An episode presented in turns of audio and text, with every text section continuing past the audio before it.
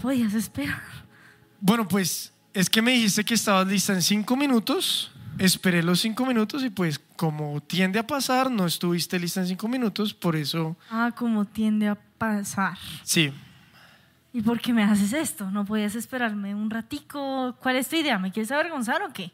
No, pues lo podemos solucionar fácil. Mira, simplemente le pedimos a la alabanza que cante otra vez la canción. Juancho, Juancho, es que Cristi no estaba lista. ¿Puedes subir otra, porfa? O- otra rondita que es que Cristi había que ¿Estás esperar. haciendo esto?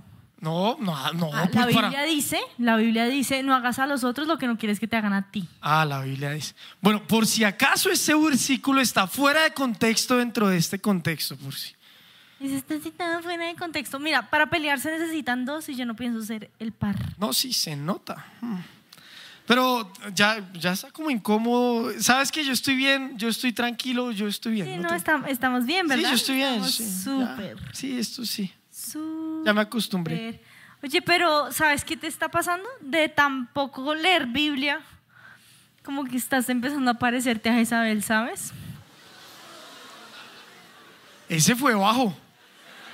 Y enfrente de toda la iglesia. No, ¿sabes qué? Yo sé, yo sé quién soy. Yo sé, a mí no me definen tus palabras. A mí me define lo que el Señor dice de mí. Entonces yo me voy con mi padre y ¿sabes qué? Mm, Mira, mira, mira. Voy a predicar así ahorita. Me parece. Vamos a hablar acerca de las peleas, Peleas. divisiones, Así es. contiendas, Contiendas. odios. Odio. ¿Cuántos se han peleado aquí con su familia? y celebran. ¿Cuáles no? ¿Cuáles no? Y yo. ¡ah! Ella viene peleada. Bueno, hoy queremos hacernos una pregunta y es ¿qué es pelear? ¿Qué es pelear? Pues tú y yo tenemos conceptos diferentes de lo que es una Ah, pelea. tenemos conceptos diferentes con respecto a qué es la pelea. Un poquito, sí, la verdad. Pero ¿qué dice la Biblia acerca de la pelea? Sí, Proverbios 16, 27 al 28 dice, los sinvergüenzas crean problemas, sus palabras son un fuego destructor. El alborotador siembra conflictos, el chisme separa a los mejores amigos. ¿Cómo? Primera Corintios 3:3 dice, porque todavía están bajo el control de la naturaleza pecaminosa. Uy, Tienen celos unos de otros y se pelean entre sí. ¿Acaso eso no demuestra que los controla su naturaleza pecaminosa? ¿No viven como la gente del mundo? tremendo. Vamos a hacer una pregunta entonces, un sondeíto. ¿A cuántos de aquí los controla su naturaleza pecaminosa? Por ahí en la esquina. Amén. Bueno, ahorita vamos a echarles ahí agüita santa a la salida, tranquilos que se quita. No, mentira. ¿A o más bien, otra pregunta, otra pregunta. ¿Cuántos quieren ser como los del mundo? Ah, muy bien. En la anterior por allá. ¡guau! No, mi señora, la idea es casual. no levantar la mano ahí. Bueno, y otra pregunta, ¿a cuántos aquí los controla su carne? Eso es como. ¿Qué fue eso? Es Pero es verdad, es verdad. Muchos de Eh, los- ah, sí. seamos honestos, ven. Sí, a nosotros también nos controla la carne muchas veces. Uno es como, no se salga, no se salga. Y se termina saliendo. Pero lo terrible es lo que dice este versículo. Este versículo dice que peleaban como su naturaleza pecaminosa, porque tenían naturaleza pecaminosa. Pero entonces, que todos los que peleamos tenemos una naturaleza pecaminosa. Pues lo primero que podemos hacer es definir cómo pelean aquellos que son controlados por su Ajá. carne, por su naturaleza pecaminosa. Y es que preparando la predica tuvimos un conflicto. Qué chistoso. Bueno, más de uno, la verdad.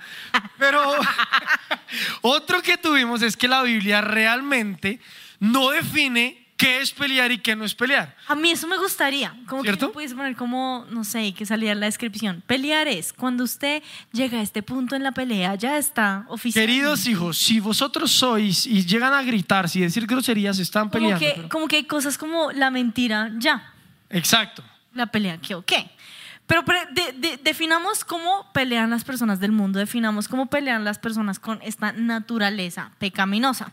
Sí. Creo que podemos decir que las personas que tienen esta naturaleza pecaminosa, su fin es destruir cuando pelean, es matar, es acabar con la otra persona. De acuerdo, es como querer herir a la otra persona. Ahora, con, este, con esta prédica, no buscamos decirles, miren, no hay que pelear, dejen de pelear. Si los pisan en Transmilenio, sonríale, dele un abrazo y compártale el chocolate que lleva. No, porque realmente es muy difícil dejar de pelear, es muy difícil, muy difícil. Pero, Gáname, pero entonces, ¿qué buscamos hacer? Siendo cristianos, si los del el mundo, o más bien los que no conocen a Dios, los que se dejan llevar por su naturaleza pecaminosa, buscan destruir, nosotros como hijos de Dios, ¿cómo deberíamos pelear? ¿Cómo deberíamos discutir? Debe haber una diferencia. Exacto, entonces ya sabemos cómo es el fruto de los pecaminosos. Sí. Los cristianos está en Gálatas 5, del 22 al 23. Este es el fruto que nosotros deberíamos tener cuando peleamos. Dice, en cambio, la clase de fruto que el Espíritu Santo produce en nuestra vida es amor, alegría, paz, paciencia, gentileza, bondad, fidelidad, humildad y control propio. No existen leyes en contra de esas cosas. ¿A cuánto se le nota eso en una pelea? Amén. Amén. Amén. Pues analicemos cómo son los frutos de las peleas mundanas, De acuerdo. de las peleas pecaminosas. Para analizar los frutos de las peleas de los que se dejan llevar por la carne, miramos o sacamos ciertos ejemplos de ciertas peleas que uno tiende a ver. Cualquier parecido con la realidad es pura coincidencia. Coincidencia. Esto es ficción, por si acaso. Star Wars es algo más real de lo que vamos a decir. Cantaleta. Uno llega a la casa o lo que sea y, y- o al trabajo y la mamá, ah, no tendiste la cama esta mañana, ¿no? Y uno, ay, no, perdón, ma. No, claro, como en esta casa uno es la que tiene que hacer toda una. Y uno, ay, sí, sí, perdón. No, si, si es que se lo dijera una vez, pero dos, tres, cuatro. No, díganme, soy la, soy la que lava, soy la que plancha, soy la que cocina, soy la que tiene. No, es que si fuera un niño chiquito, pero yo no como, ay, sí, más. sí. No, pero es que ojalá fuera la vecina que tanto le gusta. Bueno, ese ejemplo estuvo, pero uno nunca sabe, por algo salió, alguien tenía que escucharlo, pero la cantaleta, la La cantaleta. cantaleta tiene un fruto un poco duro, a mi parecer. Y es que yo siento que cuando uno tiene una relación de cantaleta o uno se empieza a acostumbrar a darle cantaleta a la otra persona, la otra persona empieza a ignorarlo a uno. Yo siento que ese es el fruto de la cantaleta. Sí. Como que uno empieza a decir como, ay, sí, mm, no voy a escuchar. Y seamos honestos, todos aprendimos en algún momento de nuestra vida a bloquear el sonido de cantaleta. Uno empieza a escuchar bla, bla, bla, bla, bla, bla, bla bla. Ahora, la otra honestidad es que todos hemos sido cantaletosos en algún momento. Yo soy el cantaletoso en nuestra casa. No, tú eres lindo. No, yo soy la cantaletosa. no, yo. No, yo. No, la verdad es que sí. Yo soy el que canta. ¿Por qué haces eso? ¿Por qué esa? ¿Por qué? Hasta que yo digo, uy, ¿pero qué? ¿Qué es la cantaleta? Pero ese es un ejemplo. Pero, pero, pero, aquí te defiendo. Yo tengo otro tipo de pelea y es que yo Sí. sí. tiendo a ser un poco de pasivo-agresiva, ¿sabes? ¿Sí? Como que uno ve, sí. Eh, digo, ¿sí? Por ejemplo, por ejemplo, yo tiendo a, a soltar comentarios como, como libres que tienen un sentido peculiar. Picante. Entonces, sí, sí, sí, sí, sí, como por ejemplo, ay, no es que nadie lava la loza en esta casa, pero sí la lavan en la casa de la mamá, ¿no? Ah, no, sí, sí, sí, sí, sí, sí, sí. No, no, Allá pero no te estoy pidiendo que lave la loza, yo la voy a lavar. Solo es un comentario, Al aire. una idea. Sí, sí, libres. El problema con este tipo de pelea es que tiene un fruto también y es que uno se vuelve el controlador y el otro empieza a dudar de todo lo que hace. El otro empieza a ¿será que lo estoy haciendo bien? ¿Lo estoy haciendo mal? ¿Me faltó algo por hacer? Si lo, lo hice, ¿estará brava, estará brava porque lo hice? ¿O Uno porque no lo hice? ¿Lo dije o no lo dije? Uno empieza a dudar de todos los comentarios. Todo. Como que dicen cualquier cosa y uno dice, no, eso fue porque no lavé la ropa esta Seguro mañana. me está queriendo Seguro decir me algo. Está queriendo decir algo. Espíritu Santo, ayúdame. hablan con indirectas, eso es lo que suele ocurrir, pero hay otros tipos de peleas, como por ejemplo. Tengo otro. Ese es el mío. Sí. Y es que 100%. Yo peleaba de forma pasiva.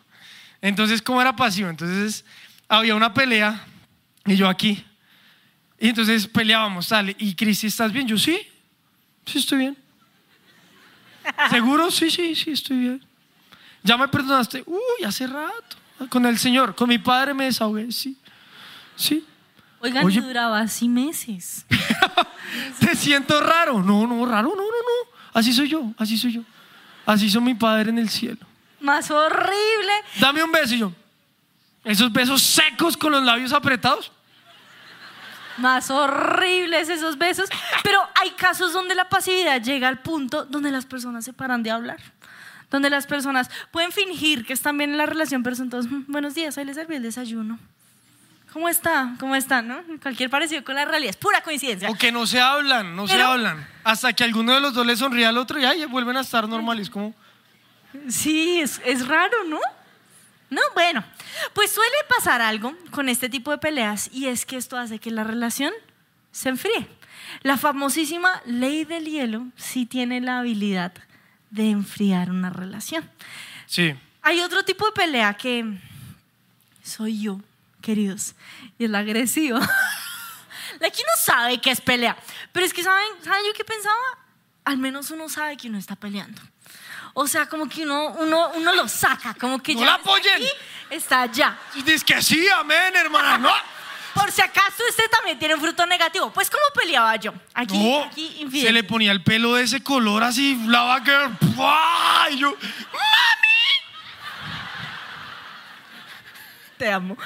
Pues a mí me pasaba que yo empezaba a, a la discusión, este, este altercado de palabras, y él decía algo y yo empezaba a hacer todos los argumentos con los cuales yo lo iba a destruir, cómo yo iba a ganar esta pelea. Entonces, no sé, digamos cualquier cosa.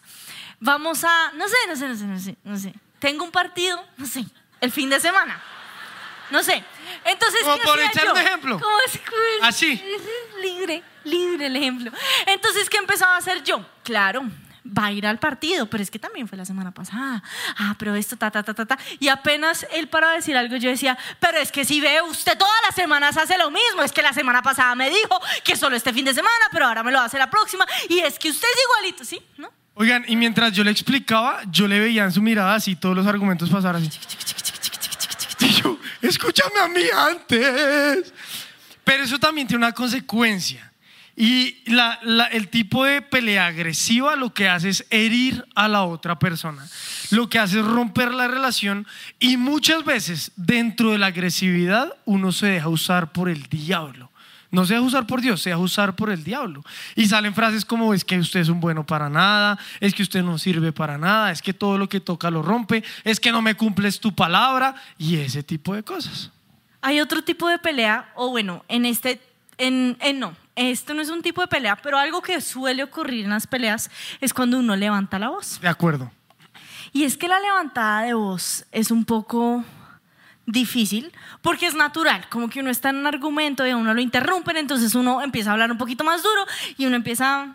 Si entonces, no, no, no, yo no, No, estoy no, de no, acuerdo mira, con- yo estoy No, diciéndote, sí. No, no me levante la voz, no estoy levantando la voz, es que yo proyecto de forma Yo natural. hablo fuerte, yo hablo Así fuerte. nací, así nací. Es mi temperamento. No me critique. y uno termina levantando la voz y se levantan y eso empieza a hacer una guerra. No, y eso la gente dice, no, yo no estoy gritando. No, no, no estás gritando. La levantada de la voz tiene una consecuencia negativa y es que genera mucho temor. Uno empieza a cogerle miedo a tener una discusión con la pareja. ¿Por qué? Por el temor a que empiece a gritar. O si uno no empieza a tener este miedo, uno también se empieza a llenar de, de carnalidad cuando uno empieza a gritar. Porque uno empieza a llenarse de cositas que uno quiere decir. Y yo les voy a ser muy honesta. Yo no tengo a veces tan claro el gris del blanco y del negro en la zona de las peleas, pero cuando yo levanto la voz, me salto de una al negro. Ok, ahí ya, ahí ya no hay vuelta atrás. Eso suele ocurrir cuando ah, levanto la voz. Hay otro tipo o, u otra herramienta, otro recurso que se usa en las peleas y es el sarcasmo. Entonces, un ejemplo. Uy, un ejemplo. Ay, jefe, es que podría salir hoy una horita más, pues antes, es que mi esposa cumpleaños, no sé qué. Y el jefe, ah, no, sí, claro, vaya, vaya. Porque para los permisos aquí está, ¿no? Pero vaya uno pídale un favor. Pero tranquilo, usted sabe que cuenta conmigo, yo no.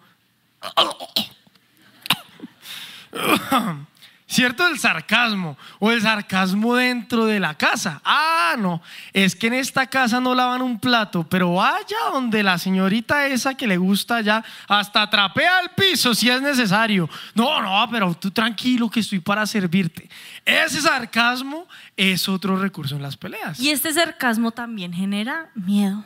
O peor aún, yo siento que hace que no se pueda tener una relación con el corazón abierto por el miedo a que me terminan, terminen hiriendo. ¿Por qué? Porque si yo le abro mi corazón y me dice, ay, está llorando por esa bobada, no, lo- eso sí, pero ay, si vivieran lo que uno vive, uno dice, no, yo mejor no le cuento, mejor yo no tengo relación con esa persona, porque es una persona sarcástica. Hay otro tipo de pelea que es 100% inaceptable y son agresiones físicas o verbales. Por ejemplo, En casa no me pegan tranquilos. No.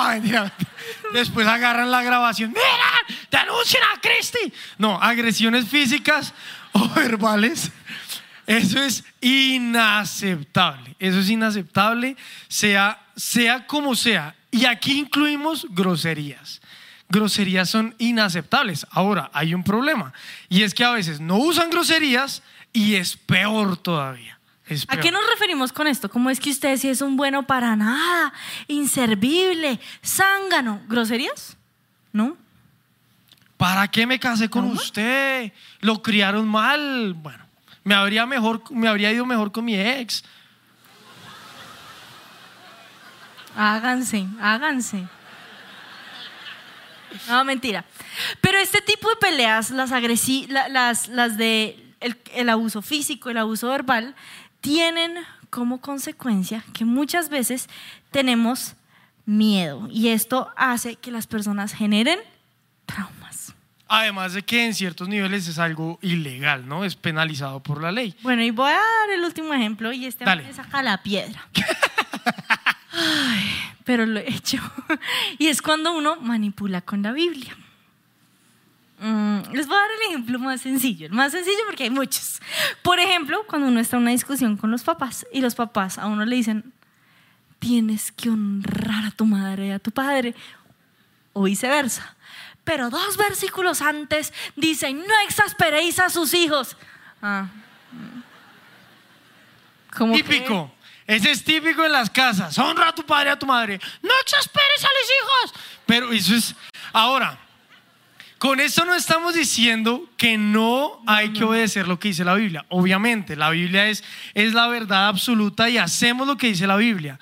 El problema está en cuando la uso para mi beneficio personal o para manipular a alguien. Ahí está el problema. ¿Y por qué es un problema? Porque lo que va a generar manipular la Biblia es que en, por ejemplo, en casos de padres e hijos, va a generar un odio hacia la Biblia por parte de los hijos. Porque los padres la usan para...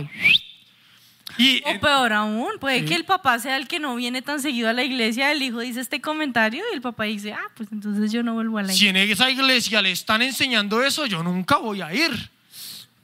Exacto. Entonces, esos son el tipo de peleas o los recursos que se usan, pero lo que podríamos resumir es que las peleas de aquellos que están dominados por la carne, el único objetivo es dañar, destruir, herir, romper relaciones. Dividir. Hace un tiempo el pastor predicó acerca de no dejes que el diablo se siente en la mesa entre tú y Dios. Pero hoy queremos hablarles acerca de cómo el diablo muchas veces se sienta en la mesa en nuestras casas, en la mesa del comedor en contra de nuestros hijos, en contra de nuestros papás, en contra de nuestro esposo o en contra de nuestros compañeros de oficina. Puede que no sean sus casas. Como este diablo o este demonio se sienta para dividirnos. Marcos 3, 24, 25 dice, un reino dividido por una guerra civil acabará destruido. De la misma manera, una familia dividida por peleas se desintegrará. Proverbios 12, 16 y el 18 dice, un necio se enoja enseguida, pero una persona sabia mantiene la calma cuando la insultan. Algunas personas hacen comentarios hirientes, pero las palabras del sabio traen alivio.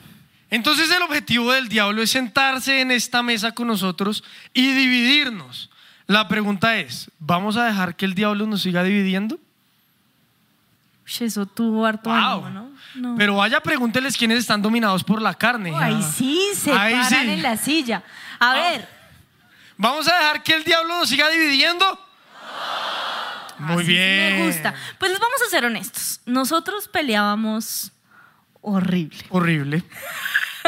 O sea, esta prédica se inspiró de, de la experiencia que vivimos nosotros. Sí. Les voy a dar ejemplos. Como ya les dije, yo solía ser una persona muy agresiva en mi manera de pelear, pero ocurría que yo argumentaba y me llenaba de, de detalles para esas peleas.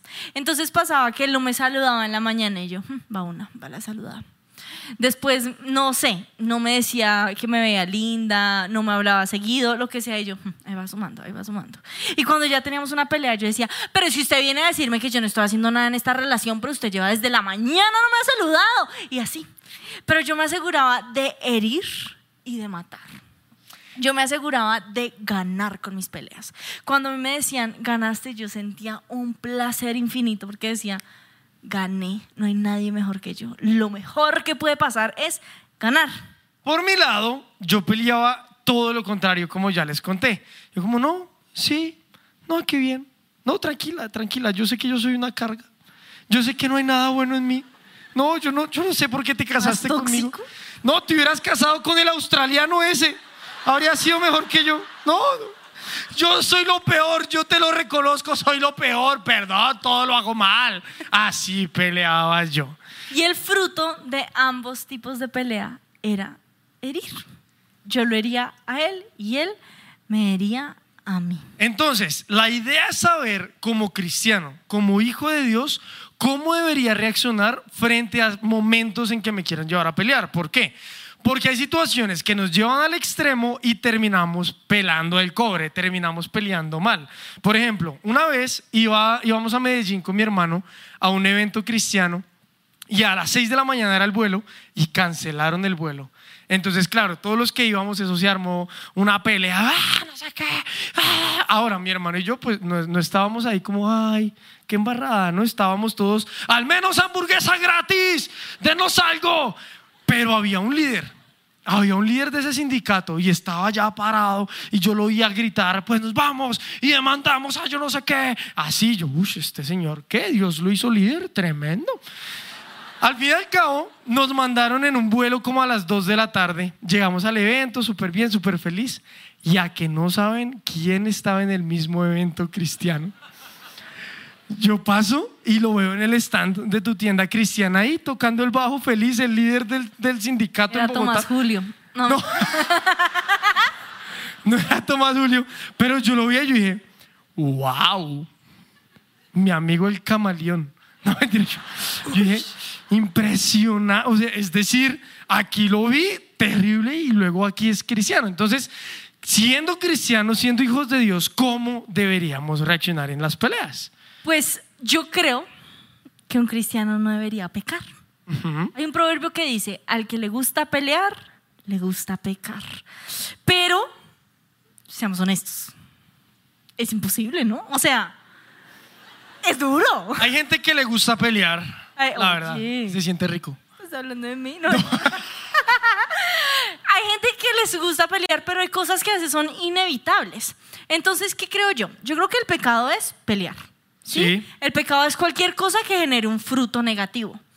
Pero entonces podemos discutir, porque ahí podemos generar un fruto positivo.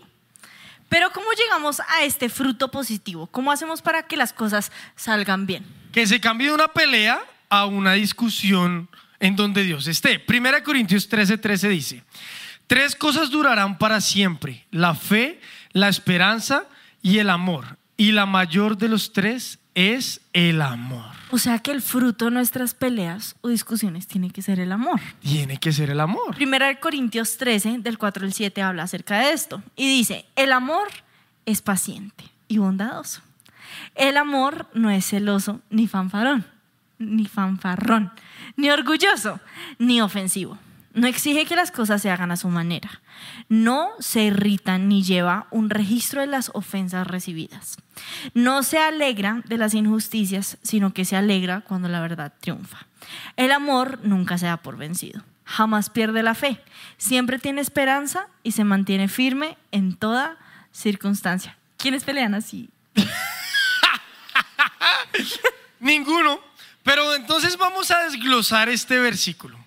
Dale, vamos a desglosarlo para saber cómo deberíamos pelear. Entonces, lo primero que nos marca 1 Corintios 13 es que el amor es paciente. Paciente. Entonces, hijo, ¿me ayudas a tender la cama? Hijo adolescente. ¿Me ayudas a tender la cama? No quiero, papá. El amor es paciente, el amor es paciente, el amor es paciente, el amor es paciente. Hijo, ¿me ayudas a tender la cama? Cri, cri, cri, cri. El amor es paciente, el amor es paciente, el amor es paciente, el amor es paciente. Ay, necesito, ya, cinco minutos para salir de la oficina. Llega el jefe, necesito un reporte para mañana primera hora que me incluya... El amor es paciente, el amor es paciente, el amor es Yo, paciente. yo- yo tengo otro ejemplo, yo tengo Dale. otro ejemplo. Como cuando en la casa, no sé, uno tiene la regla de que los partidos son cada 15 días, sino cada 8. Uy, claro. Gravísimo. Y a uno le dicen, ay, amor, es que hay, hay partido el fin de semana. Y yo sé que ya jugué el lunes, pero el amor es paciente, el amor es paciente, el amor es paciente. Oye, amor este es- domingo tengo dos partidos. Sí, ya, ya, ya.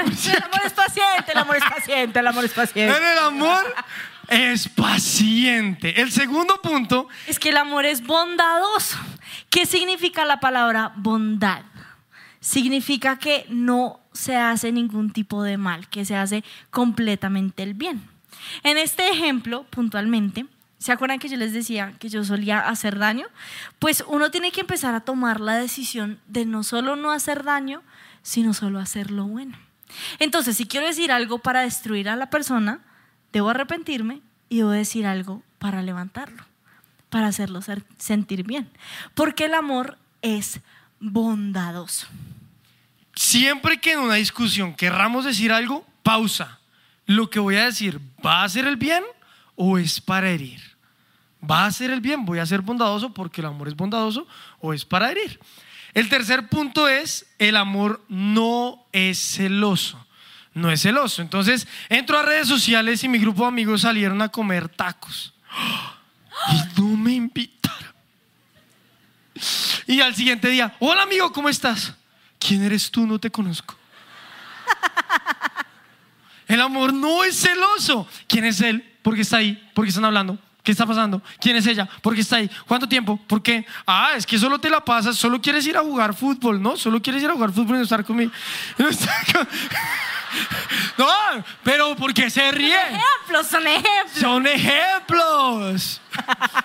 El amor no es celoso. El amor no es celoso. El amor tampoco es orgulloso.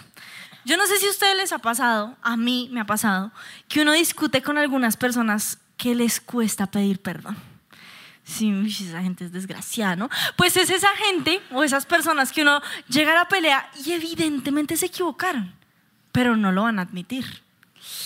Pues a veces nosotros somos así Muchas veces somos así. y nosotros nos equivocamos, pero estamos tan llenos de orgullo que no podemos pedir perdón, que no podemos bajar la cabeza. O que nos hacemos los locos. No, no, no, no pasó nada para no tener que pedir perdón. Cuando evidentemente transgredimos a la otra persona. El amor no es orgulloso. El amor tampoco es ofensivo. Y un amor que no es ofensivo es uno que busca no ofender. ¿Eso qué implica? Sí, señor. Obviamente, amén. Obviamente, groserías, obviamente, pero también frases, palabras, gestos o expresiones que hagan sentir a la otra persona mal. Es un amor que no busca señalar el, el error, señalar el defecto porque evidentemente va a ofender, sino es un amor de cómo nos podemos reconciliar sin que yo te ofenda o sin que tú me ofendas a mí, porque el amor no es ofensivo. Proverbios 18, 21 dice, la lengua puede traer vida o muerte. Los que hablan mucho cosecharán las consecuencias. Y hay otro versículo que dice, en el versículo donde nos enseñan a ponernos la armadura, hay una parte que dice, danos el escudo de la fe que nos protege de los dardos cubiertos de fuego del enemigo. ¿Por qué les digo esto? Porque a veces nos suele pasar en las peleas, que nosotros mismos le ayudamos al diablo a cargar nuestros dardos cubiertos de fuego. Eso es ser ofensivo. Ser ofensivo es dejarnos usar por el diablo para matar a esa persona. Pero como les decía, yo suelo ser ofensivo. Nos pasó en nuestro matrimonio que en mis votos yo puse algo y es, yo prometo nunca herirte de forma intencional. Y yo creo que eso es algo que nosotros tenemos que aprender a hacer con todo el mundo. Cuando estoy en una discusión, no pensar cómo digo para ganar, ni cómo digo para matar, cómo digo para destruir, cómo digo para, sino cómo hago para amar, cómo hago para mostrarle que lo que le digo no es con el ámbito o con la intención de destruirlo. Mateo 12:36 dice, les digo lo siguiente, el día del juicio tendrán que dar cuenta de toda palabra inútil que hayan dicho. Vamos a tener que rendir cuentas de lo que digamos. El punto número 6 es que el amor no exige que las cosas se hagan a su manera. Descomplicado. En una bici que me lleva, en fin. Sino- el amor no exige que se hagan las cosas a su manera. ¿Por qué esto es tan importante? Porque muchas veces llegamos al final de una pelea queriendo que se haga tal cual y como yo digo. Y estamos en una discusión, estamos en una conversación, estamos intentando negociar, pero si no se hace como yo digo, no es y punto. Esto no es amor.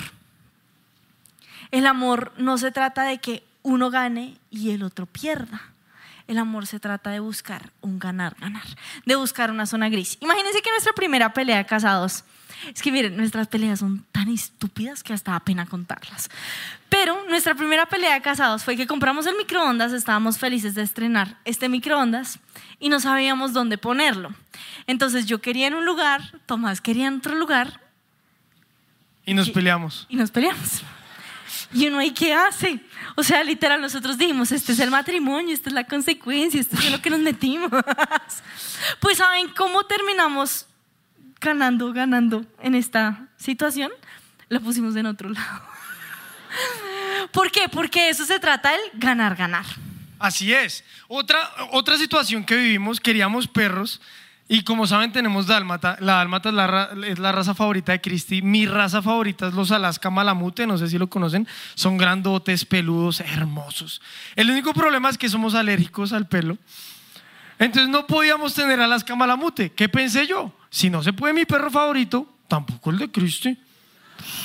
Y entonces busquemos otro, ganar, ganar.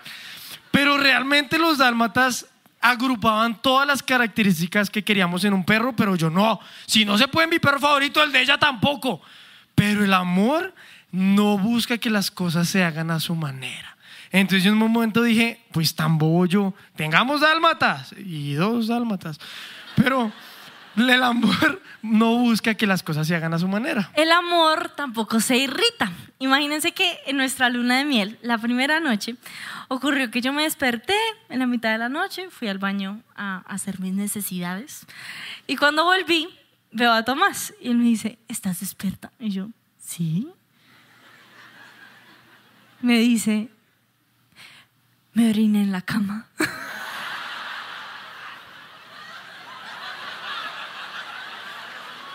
Ya saben, para regalarle pañales Tena.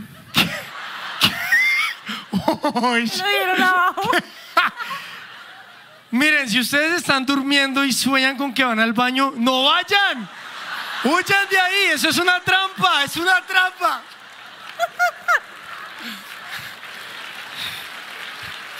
Pero, ¿por qué les contamos esta historia bochornosa?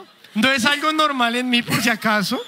Gracias a Dios. Gracias a Dios. Pues les voy a ser honesta. Si esta situación hubiese pasado con la Cristi del pasado, con la Cristi en nuestro noviazgo, yo lo habría matado, yo habría sido todo, pero es que usted no aprendió, tiene que aprender a que uno evacúa antes de irse a dormir, pero es que acaso usted como lo criaron, tú quieras comprarle el pañal, es que ahora, ¿cómo de dormir? Me dormí en sus miados, me dormí en sus miados. Yo habría sido así.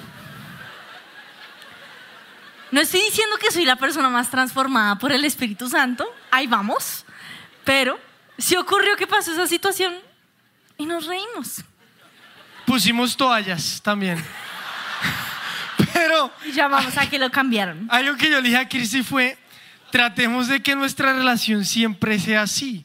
Tratemos de no irritarnos por este tipo de situaciones, aunque vivamos situaciones difíciles en el matrimonio. Pero tratemos de que todas sean historias divertidas para contar en lugar de irritarnos el uno al otro. No siempre es fácil, no siempre lo logramos, pero el amor no se irrita. El amor no se irrita. El amor tampoco lleva un conteo de fallas. Imagínense que nuestra gran división matrimonial es esto que en esta mesa. Entonces yo peleo por, por, por todo tipo de deporte y él pelea por las tazas. Ya les contamos cuáles son las tazas. Pues yo antes, la verdad, le llevaba el, conteo de todas las semanas que iba a un partido de fútbol. Y le decía, me tienes que compensar yo no sé cuántas semanas. Tienes que compensarme tantos días, tantas horas. Tienes que hacer, tienes que hacer, tienes que hacer. Y Tomás a mí me, me lleva un conteo de... Imagínense que por eso tenemos estas tazas aquí. Cristi ama el café, ama el té, y yo lo sabía desde que éramos novios. Yo sabía, sí, yo le preparaba sus tés y todo. Lo que no sabía es que en donde ella se termina su bebida, ahí queda la taza. Entonces yo iba al cuarto de tele y había una taza. Iba a donde los perros y había una taza. Iba a hacerme un café, no había tazas. Yo un día entré al baño y me senté en el trono de la gracia a encontrarme con mi padre. Antes de irse a dormir. Levanté la mirada y una taza. Ahora, ¿qué tuve que hacer yo? La verdad, yo tuve que decir, si el Señor todos los días tiene gracia nueva conmigo y no lleva el conteo de pecados, sino que todos los días tengo un conteo nuevo, voy a hacer lo mismo con Cristi, porque si no la voy a matar. Por unas Pero- tazas. Todos los días es como si fuera la primera vez, como, ay, ¿y esta taza qué hace aquí? ¡Popecha! ¡Wow! Y esta, ¡ay! Y esta costumbre, ¡ay, cómo eres de loquita! ¡Qué raro! Mire esta taza, ¡ay, pongámosla en su lugar! Porque el amor no lleva un conteo de fallas. Muchas veces nos amargamos porque llevamos el conteo. Es que esta no es la primera vez. Es que si le digo cuántas veces lleva, pero el amor no lleva un conteo de fallas. El punto número, número nueve es el amor no se alegra de las injusticias, se alegra cuando la verdad triunfa. Yo creo que la verdad, la palabra más horrible que podemos decir después de un argumento es gané. Si salimos de un argumento, de una discusión diciendo gané, o le dije esto y con eso lo dejé callado, o hice este comentario y ahí sí lloró, o logré que Estamos siendo pecaminosos. Estamos siendo igual que el diablo. Estamos sembrando división.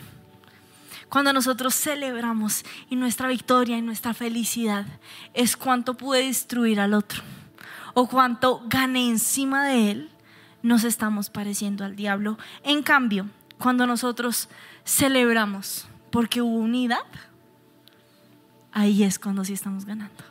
Cuando nosotros celebramos porque encontramos un punto gris, cuando paramos de estarnos atacando a nosotros y empezamos a atacar el problema, ahí es cuando nosotros ganamos. El siguiente punto es el amor no se da por vencido.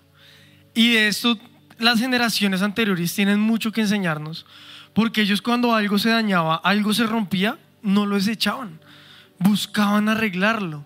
Hoy en día es fácil cambiarlo. Hoy en día, ah, no me gustó esto, lo cambio. No me gustó esta relación, terminamos. Ah, mi matrimonio, me divorcio. Ay, este amigo, pues ya, chao. Y no tengo, no quiero.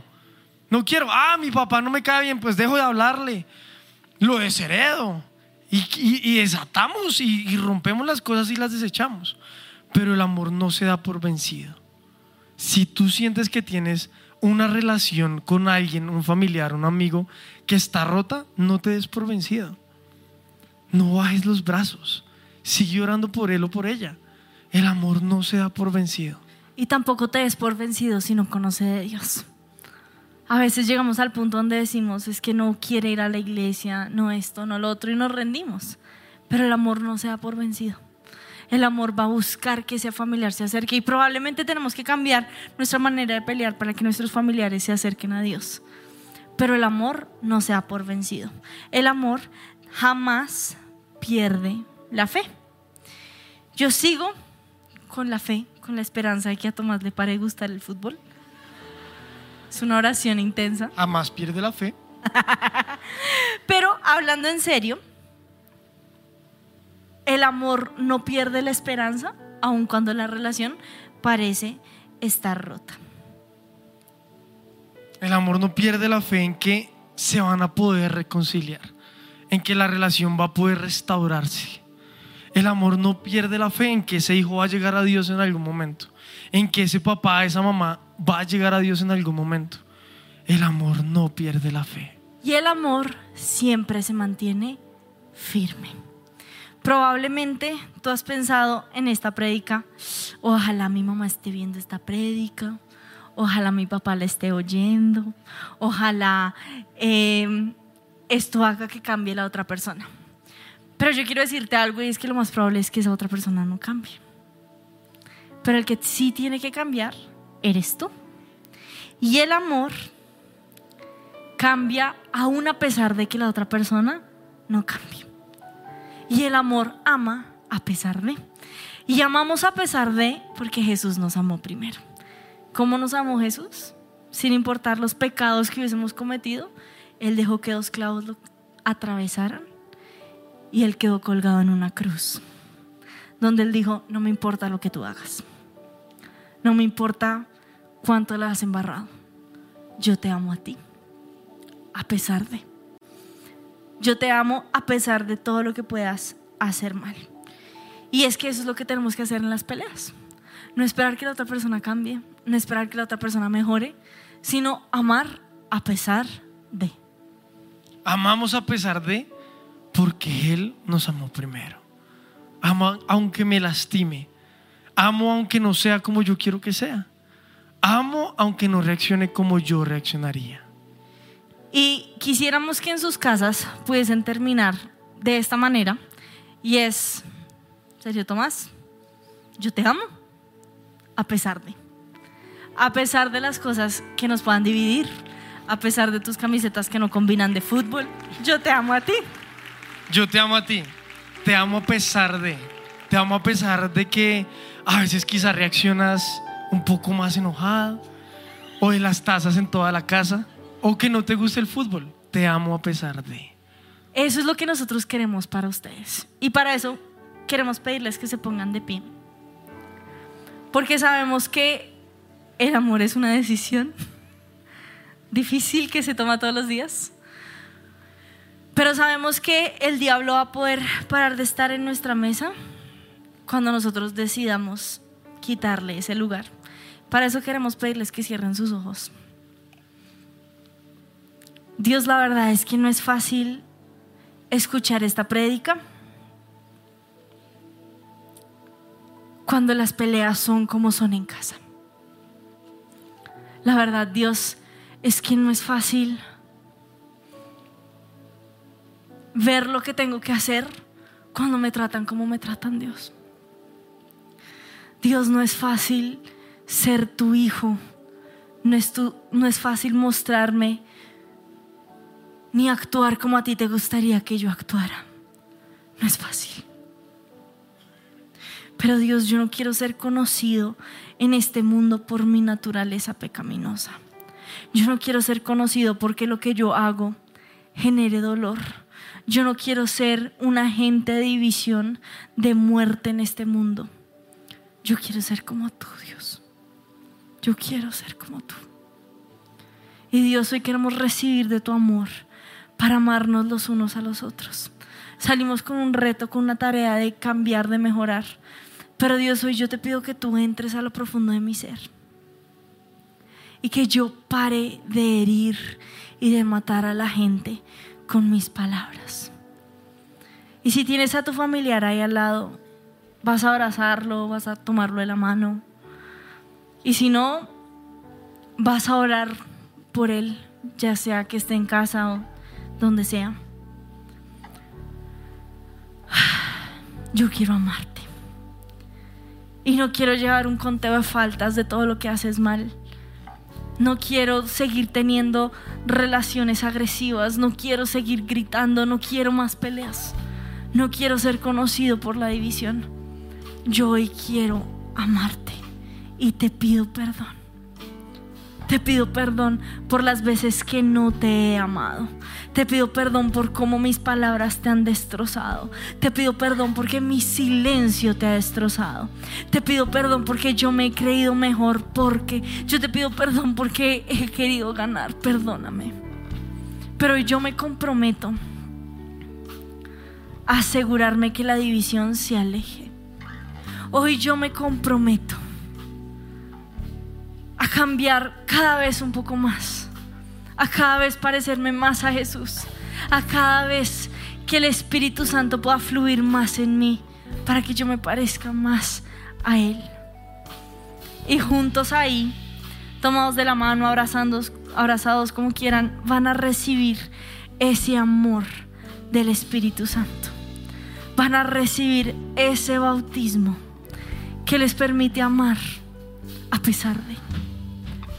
Y Jesús, hoy declaramos que en este lugar todos van a recibir ese bautismo de amor ágape, que ama a pesar de las faltas, a pesar de los errores. Señor, nosotros queremos amar como tú nos amaste, queremos amar como tú nos amaste primero. Queremos que nosotros podamos ser conocidos por nuestro amor.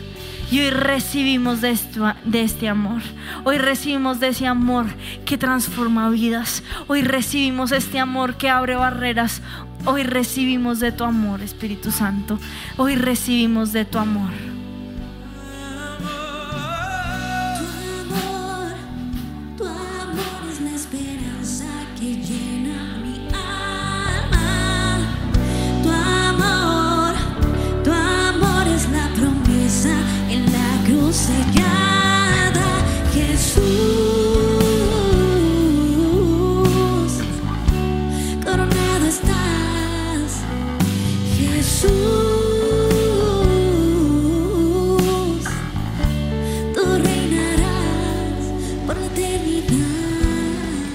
Si les gustó este video, pueden suscribirse al canal de El lugar de su presencia en YouTube. De esa manera gozará de todos nuestros beneficios.